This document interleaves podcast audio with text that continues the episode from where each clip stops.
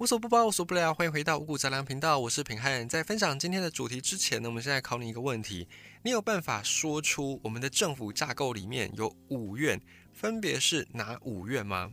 我们就还比较佛心一点，没有考你说五院院长分别是谁，我们只请你讲出我们有哪五院。你可以在这边按下暂停，然后稍微思考一下，看你大概要花多久时间才能够想出来。好，如果你有办法说出五院是谁的话，那非常的厉害，你算是还蛮关心我们的政府的。那如果你没有办法说出五院分别是哪五院也没关系，因为一般在生活当中，其实五院的那个层级离我们百姓们的生活还是有一段距离。我们通常也不会直接去对到五院，通常都是对到他们底下的各个机构、各个部门。那这个五院我们也来解答一下，是行政院。立法院以及监察院、考试院、司法院，在西方的主流的政府分权架构里面，都是所谓的三权分立。那当时候呢，孙中山他提出了这个五院五权分立的目的，就是他觉得说三权分立可能会有一些弊端，所以他提出五权分立。简单来说，就是把这个权力再分散出去，那彼此五院之间能够相互制衡牵制，不会造成说，诶某一个机构特别独大这样子。当然，这样的一个出发点本意都是好的，只是实际上在施行、在推动的时候，也是还是会有一些五院才有的障碍，五院才有的一些困扰。这个当然，我们今天不是要讲这个部分，但是总而言之就是要讲说，反正我们的宪法架构底下目前就是五权分立。那我们到底要讲什么呢？我们要讲的其实也跟政府组织有关系，但我们要讲的不是近代，不是现代政府，而是古代的政府。如果你有看一些古装剧，你会发现说，哎，每一个朝代他们都有很多的官员嘛。比方说，你可如果看那个什么韦小宝啊，看一些什么周星驰的电影啊，你会听到什么九品芝麻官啦，什么吏部尚书啦，啊，什么尚书令啊，有一大堆有的没的官职。那这些官职呢，你在看戏的时候，你可能不太太多会去考究。如果你是一个对历史没有什么兴趣的人，你大概就是哦，知道有这个官职。但它实际上它的作用是什么，或实际上这个官职它从哪里来的，你可能就并不是这么关心。除非你跟平汉一样，你是一个历史控啊，你对于这些历史名历史的名词，你都还蛮想去考究的。那今天这一集呢，应该就会很对你的胃口。我们今天这一集要来分享的是古代中国朝代各个政府机构他们的名称，以及各个官职的名称，大概他们是怎么来的，以及他们各自代表什么样的内容，他们各自有什么样的工作。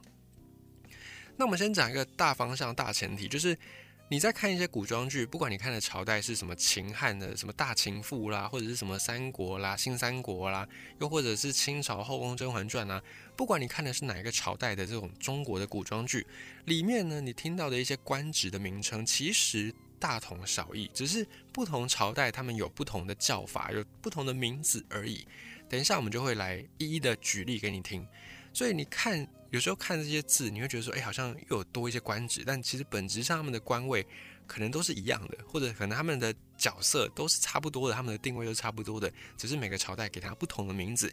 那如果你没有去细细的探究，你就会觉得说，哎，好像官职是越来越多，但实际上并没有我们想象的那么样的夸张，就对了。比方说呢，在夏商周这个远古时代，夏商周这三个朝代。有所谓的三公九卿这样的职位，那三公九卿，你听这个字就知道，真的是有三个人，三个公，然后以及九个卿，就像我们的三姑六婆，引申为是很常去讲别人八卦的人。但三姑六婆其实最早的考究是真的有三种职业，九种职业，就是有总共加起来有九种职业，然后就是三姑跟六婆。那这三姑六婆，如果你是要考那个国文考试，你应该都会背到。但平安已经离开那个年代太久了，所以你现在马上叫我讲出哪三姑哪六婆，我也没办法讲出来很完整。反正你只要知道说，在夏商周这三个朝代有所谓的三公九卿，真的是有这十二个人的。那这个公是什么意思呢？公，公家的公，公司的公。公这个字你去看，它的上面是一个八嘛，八的意思代表分，分配的分。那下面公的下面是一个那个丝，我们都会讲说注音符号的丝，但它这个丝的意思呢是一个物品，它是具体是什么物品呢？没有讲，但造字的原则就是在分东西，分东西的这个过程，这件事情变成字就叫做公，所以三公的意思就是三个掌管分配的人。那什么样的人能够掌管分配呢？是不是他至少要德高望重嘛？他必须要。大家都能够信得过的，所以就是一个德高望重的人才能够来当三公。所以我们在讲说五爵公侯伯子男有没有？公侯公爵侯爵伯爵子爵男爵，第一位是公。也就是这个意思，因为公在中文的字里面意思就是德高望重的人。那公同时也是我们对别人的一种尊称。比方说呢，在台湾的政坛，你有时候还是可以听到这样的一个说法。比方说，我们会称呼德高望重的人，如果他是一个男生，我们就会在他的姓氏后面加一个公哦。比方说什么陈公谁谁谁哦，李公谁谁谁，或者是杨公谁谁谁，我们就会给他一个公，这是一个尊称。那同时，这个尊称的意思呢？还有另外一层没有特别讲出来的意思，就是你称对方为公的时候，也代表你把对方的地位抬得比你自己还高。公的用意是这样子。那么三公九卿，九卿的那个卿是什么意思呢？卿这个字在造字的时候，本来是两个人对坐在吃东西，在分食东西，所以卿这个字的意思呢，就表示彼此之间是亲密的，而且是平等的。它跟公就有一点地位上的落差，这个也是。中文在造字的时候很好玩的一个过程，我们现在都会想说啊，造字可能就是看到有什么有什么景象就造什么字。可是中国的造字，我觉得它有别于世界上面大部分的语言。我们的字它还承载着一些语言之外的东西，比方说像尊卑概念。而像在英文来讲，可能他们的那个字母就比较没有特别去描述到所谓的敬语这件事情。那泛中华文化圈就是以中文。为文化根基的、为文化基础的，比方像韩国，比方像日本，他们的语言现在即便都已经另外独立出来，他们的一个体系、一个文法，可是他们的语言当中还是保留着所谓的敬语或者叫做敬体，这个也是泛中华文化圈比较特殊的一个现象。中文里面其实也有这样的敬语敬体，比方说我们在讲你这个代名词的时候，如果是同辈，我们就会讲你；那如果是对方，我们要讲。尊称要讲尊敬的敬体，我们就会说您，这也是一种敬体。但在西方，在英文为首的这种英语系国家，比较没有像这样的概念。他们在讲 you 就统称就是讲 you，不会因为你的年纪大或小而有改变，都是讲 you。这也是一个文化上面还蛮特殊的一个现象。好，扯远了，再拉回来，讲到亲这个字。爱亲，然后什么什么亲，这个亲的意思就是两个人他是比较平等的关系，而且是亲密的关系。那亲也是一种对人的尊称，只是呢，他的这个尊称就没有像公那样，公还会把对方抬得比自己高。亲的意思就是，哎，我跟你是一样的，但我们的地位平等，那我们又亲密，我们算是妈吉妈吉这种感觉。所以合起来，公亲公亲就是古代的天子，不是皇帝哦。虽然为实际权力上面差不多，可是以前的天子跟皇帝还是不太一样的。那天子就是在周朝的最高领导者，也就是精神象征周天子。以前的周天子对于底下这些大臣的尊称就是叫做公卿哦，年纪比较大的或者是德高望重的，可能就会称他为公。那年纪跟他平等的，或者是比周天子小的，可能就会叫做卿。这样子就是尊称，因为以前的周天子他实际上面并不是。真真实意义上的皇帝，因为第一位皇帝是秦始皇，那皇帝的概念又比天子又不太一样。虽然到了后面的朝代，天子跟皇帝这个词有点点被混淆了，就是有点被混用，但最古老的时候，天子跟底下的这些公卿地位是差不太多的。再讲到公，三公是哪三公呢？分别叫做太师、太傅以及太保，就是师傅的那个师傅。分成两个，一个叫做太师，一个叫做太傅，另外一个叫做太保。盖世太保的那个太保字是一样的，可是完全不一样的意思。那这个太是什么意思呢？太就是大小的大，多一点嘛。多一点在中文的造字的法则里面，这个多一点就代表是最大的。所以太师就是最大的师，最大的老师；太傅就是最大的傅，那太保就是最大的保。那什么是师？什么是傅？什么是保呢？我们再来细分。师老师的这个师，师的作用，师这个字的意思是引导。那么师傅，师傅，我们都会经常连着叫嘛。那师傅的这个傅，它的意思呢是辅佐。那保呢，保的意思就是保护。所以师傅保，它是一个层级往下递减的关系。所谓的师就是老师，就是引导你的人，引导你学习的人。那傅呢是辅佐你的人，保是保护你的人。这个概念上，大家可以去细细体会一下。师高于父，父又高于保，所以在周朝，他们非常重视礼乐制度，他们是非常重视这种人跟人之间的阶级以及社会的秩序跟伦理的。那关于为什么古代社会那么样重视阶级秩序伦理，甚至到现代社会，其实大家也都还是重视这些。这一个主题，我们之后有机会再来分享。反正呢，周朝制定了一系列的礼乐制度，这些礼乐制度里面，对于周天子的规定非常的严格，也就是呢，周天子他对于这些公卿，对于这些诸侯是要必须要加以尊称的，这也算是一种权力的制衡机制。那太师三公里面的这个太师，他的位置就是总揽整个朝廷的工作，总揽朝政。用后面的概念来理解，它就像是我们后面后面在讲的宰相，是差不多的意思。那这边也插出来讲一下，宰相的宰。屠宰的这个宰这个字呢，原本的意思是屋子里面的奴隶，后来引申为在家里面帮忙主人管理家事的人，也就是管家、总管。所以呢，在商朝的时候，有一个官位叫做大冢宰，这个冢就是冢中枯骨坟墓的那个冢，那旁边不是有个土字旁吗？把这个土字旁去掉，这个字也念冢。那这个“种”的字源呢，跟家庭的“家”差不多。从字面上看，这两个字也长得蛮像的。那么“家”跟“种”意思上都是人住的地方，只是呢，“家”是活人住的地方，而“种”呢是逝去的人、过世的人住的地方，所以后来就引申为坟墓。那这个“大种”的“种”后来就再引申为全部的意思，所以“大种仔”又叫做太宰，就是太宰治的那个太宰，两个字是一样的。太宰的意思就跟太师。的功能是差不多的，就是总揽整个朝政，这是商朝时候有的一个官职。那后来等到了朝代演化之后，不是有一个三国之后，不是有个三国归晋吗？后来司马懿他们家族就统一了整个三国嘛，然后开启晋朝这个朝代。那晋朝其中，他虽然不是开国的皇帝，可是他也算是开国有功的。他就是司马炎的祖宗，也就是司马懿的大儿子，叫做司马师。那司马师因为要避讳。就避他的讳，所以就不叫做太师，就把太师改为太宰，就一样的位置，只是他们的名称有不一样的变动而已。那么讲到宰，我们就会想到相，宰相，宰相，宰相肚里能撑船。但宰相他并不是一个正式的官职，宰相只是一个我们对这个位置的俗称而已。宰相的相是什么意思呢？相就是一个木字旁，在一个目眼睛的那个目，眉目明目的目。这个“上”的字的根源是眼睛盯着树在看，指的是观察。后来引申变成掌管、变成监督的人，就叫做相。所以“宰相”两个字放在一起，我们就可以很好从字面意义上去把它推断出，宰相的“宰”是统管朝政、统管家里面大小事务的人，在朝廷上面统管大小事务的人，就是等于是秘书那样的概念。那“相”又是一个观察，有一个监察的意思在，所以宰相就是。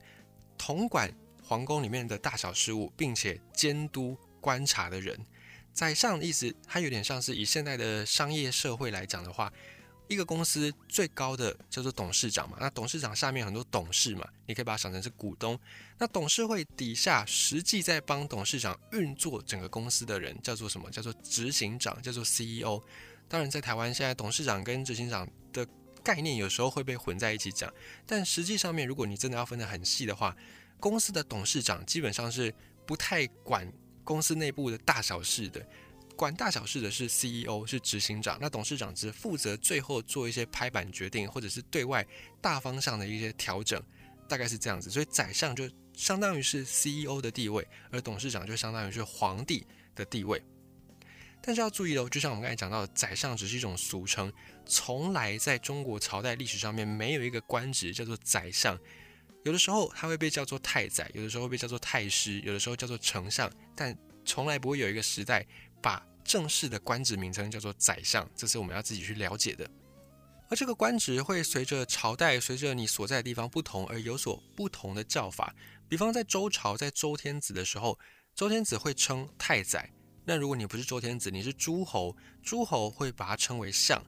战国时代就有人叫做相邦，有人叫做相国。到了秦朝，到了西汉的时候，变成丞相。像是曹操，三国时代的曹操，他后来被称之为曹丞相，也就是这个丞相的字。到了东汉的时候，又比较特殊。到了东汉，有着宰相这样的权力的人，叫做大司徒。那大司徒后来又在简称，把大再省略掉，变成司徒。所以我们所讲的司徒王允，就是美人计貂蝉，我们去离间那个董卓跟吕布之间的那个貂蝉。当然，他是一个虚构人物，《三国演义》里面的虚构人物。那他的爸爸义父王允就是司徒这个官位。再顺着讲下去，过了三国，到了隋唐时代呢，就把这个宰相的权力做细分、做划分掉，把它拆成三省六部，三个省跟六个部门。哪三省呢？中书省、门下省以及尚书省。中书省以现在的话来讲，它大概的做的事情大概相当于我们的立法院；门下省它做的事情大概相当于我们的监察院；尚书省做的事情大概相当于我们现在的行政院。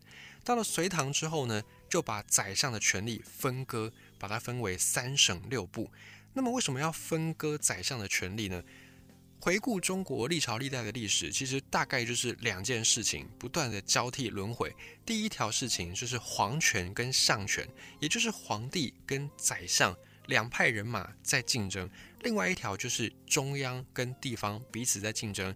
你回去看中国历史，历朝历代之所以会改朝换代。大概就脱不了这两件事情，要么就是皇帝跟宰相两派人马斗起来，要么就是中央跟地方两边斗起来，然后最后就改朝换代。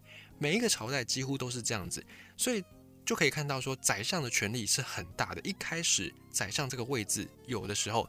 哦，对不起，更正，宰相没有一个官职叫做宰相，哦，像太宰、太师，一开始这样的官职在设立的时候，他就被给予太多权力，所以后来有一些比较有野心的皇帝，或者是对于权力比较恋战的皇帝即位之后呢，他们就会想要去削弱一些这种太宰或者是宰相的权力，才不会让他们自己的皇帝的权力被损伤到，损伤到他们自己皇帝皇室的利益。所以你去看历朝历代。宰相这个位置出来之后，慢慢的每一个朝代，每一个朝代，宰相这个位置，他的权力就是越来越薄弱，越来越薄弱，越来越薄弱，到最后甚至这个名字就消失掉了。而这个薄弱的过程，就是一个中央跟地方，或者是皇权跟相权，宰相的权力彼此之间争斗的历史跟故事。我们再拉回来讲三省六部。三省六部，尚书省、中书省以及门下省这三个制度、三个官职，后来等到唐太宗李世民上任登基当皇帝之后，他就不再设置尚书令了。所谓的尚书令就是尚书省里面的老大，令的意思呢是一个人正襟危坐的样子，就是人在发号施令，所以发号施令的人就是一个机构、一个地方的老大。那尚书令就是尚书省底下的老大，等于是总长官的意思。那么唐太宗李世民，因为他当过尚书令，所以他后来就不再设置这个位置，以免呢，你就等于说你的位置好像跟皇帝一样，你的权力跟皇帝一样，他就要去避讳这件事情，所以后来就没有再有尚书令了。李世民之后就没有尚书令，取而代之呢是设置两个在尚书省的副官。名义上他们是尚书令的副官，可是因为没有尚书令，所以这两个人实际上就是掌管尚书省的人。这两个副官的官职，一个叫做尚书左仆射，一个叫做尚书右仆射，反正就是两个掌管尚书省的人就对了。但是这三个省，它原本的工作是从宰相这里分下来的。那你把它拆分成三个省之后，一定还有一些事情是没有办法分的那么精准，没办法分。分后交文用闽南语讲就是没办法分得很均匀就对了，所以有的时候你还是有一些事情要决策，你必须要找三个省以外的人来做决策。那这个时候皇帝就会去额外加一个官职，那这个官职就会叫做同中书门下张氏，同中书门下平章事。也就是虽然他不是中书省，不是门下省，也不是尚书省，可是他们的地位、他们的权力跟这三个省的长官是一样的。他们就皇帝就会再另外加这些官职，然后去给需要参与决策的人一个方便，让他们也能够进到决策圈去决定事情。那么到了宋朝之后，宰相的权力又再一次的被分割，又被再细分。等到了明朝，唐宋元明清嘛，到了明朝之后，明朝的开国皇帝朱元璋他就打算彻底的，我要消灭掉。相权，我要消灭掉宰相的权利。可是呢，宰相的权利，你把这个官撤掉，但他要做的工作还是得要有人来做。但你因为已经把宰相撤掉了，你不能再开一个官职，叫做叫做丞相，叫做宰相。可是这个工作还是得要有人做，该怎么办呢？所以明朝就设立了一个官位，叫做内阁大学士。内阁大学士的功能就相当于是皇帝的私人秘书，但是他的官位并不高。在九品的这个官位官阶表来说，九品是最芝麻的小官嘛，所以我们才讲说九品芝麻官。那一品就是大官，所以数字越少，官位越大。而这个内阁大学士这个官位，它只有在五品而已，正五品。那正五品它并不算是一个很大的官，就是一般般这样。但在后来的皇帝，就是明朝的皇帝。也是慢慢慢慢的渐弱下去，所以一开始的明朝朱元璋很强，然后在他之后的皇帝就是一代不如一代这种感觉，后面的皇帝就没有像朱元璋这么样的勤劳，于是呢，他们就不太管事，不太管事的结果就是这些内阁大学士，他们就实际上去掌管很多皇帝应该要亲自掌握的权力，所以这些内阁大学士又变成了实际上的宰相。虽然他们不叫宰相，但他们在做的事情就跟以前的宰相在做的事情是一样的。那到了清朝的时候，清朝的一开始在开国、在建国的时候，主要都是靠皇帝的儿子来自己建立嫡系的军队、嫡系的人马。结果因为儿子生太多，所以后来有所谓的这种九子夺嫡，就是发生在康熙皇帝的时候，九个儿子在争夺那个皇皇帝的位置。后来即位的雍正，康雍乾嘛，雍正即位之后，他就以他老爸的这个案例痛定思痛，他不要再重蹈老爸的覆辙，所以呢，他就设立另外一个组织，叫做军机处，军队的军，机器的机，军机处。那这个军机处呢，它的位置也就相当于是内阁大学士，它的领头的人叫做军机大臣，那就是跟内阁大学士是一样的，也就相当于是前面宰相的这个工作。只是呢，他的官位就还是没有那么高，就对了。等到清朝末年，朝廷又把这个军机处再改名，改回内阁，内阁也设置一个内阁总理大臣，就也是相当于之前的宰相的位置，也是同样总揽朝政。但没有多久，革命就爆发了，所以整个帝制结束，也就再没有宰相的这个位置，就变成我们现在所熟悉的三权分立的架构，再延伸出来的五权分立，变成现在的五院。五院院长大概是一个这样的演变。那我们先把整个大方向的演变史先给你大概说一下。那详细怎么样？详细这些官职在各个朝代他们做了什么事情，又有哪一些功能？我们下一集五谷杂粮继续跟你分享。